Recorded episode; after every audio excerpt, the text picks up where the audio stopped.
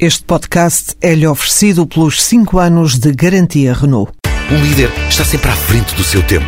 Em alguns casos, 5 anos. Qualidade Renault. 5 anos de garantia ou 150 mil quilómetros em toda a gama. A Motengil já tem projetos no México que podem chegar aos 760 milhões de euros. António Mota, o presidente da empresa, integra a comitiva de Paulo Portas na visita ao México e revela que há negócios fechados naquele que foi um dos últimos mercados conquistados pela Motengil. Nós, neste momento, temos uma carteira de encomendas eh, garantida já de 350 milhões de dólares, com possibilidades de, num prazo de um mês, duplicar e se provavelmente atingir um milhão de mil milhões no final do ano.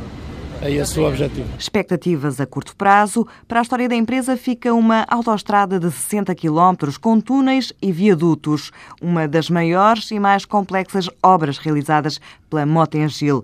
Em 2012, a empresa faturou 62% no estrangeiro. Este ano, António Mota espera que a internacionalização da empresa represente mais de 70% da faturação. Os investidores brasileiros estão atentos e interessados no processo de privatizações português. A confirmação foi dada por Ricardo Espírito Santo, CEO do Besi Brasil, que, não falando da TAP, porque está mandatado pelo governo para a vender, revela que há dois setores a abrir o apetite dos brasileiros. CTT e as águas também, acho. As, a gente, águas. as águas também. A gente tem tido alguns, algumas, alguns, exatamente. A gente tem tido alguns inquéritos sobre esse setor aqui e, tem, e tem temos, temos, temos pedido informação, perguntas a gente faz apresentações e tudo. Eu acho que no dia que esses dois setores vierem para a privatização, haverá eh, interessados brasileiros para, para, para esse setor. Ricardo Espírito Santo, que diz também que o imobiliário português está a despertar interesse junto dos investidores individuais no Brasil.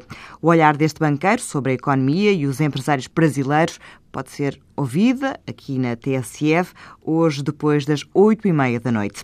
Os acionistas do Banif aprovaram esta manhã em Assembleia Geral a possibilidade do aumento de capital até 450 milhões de euros.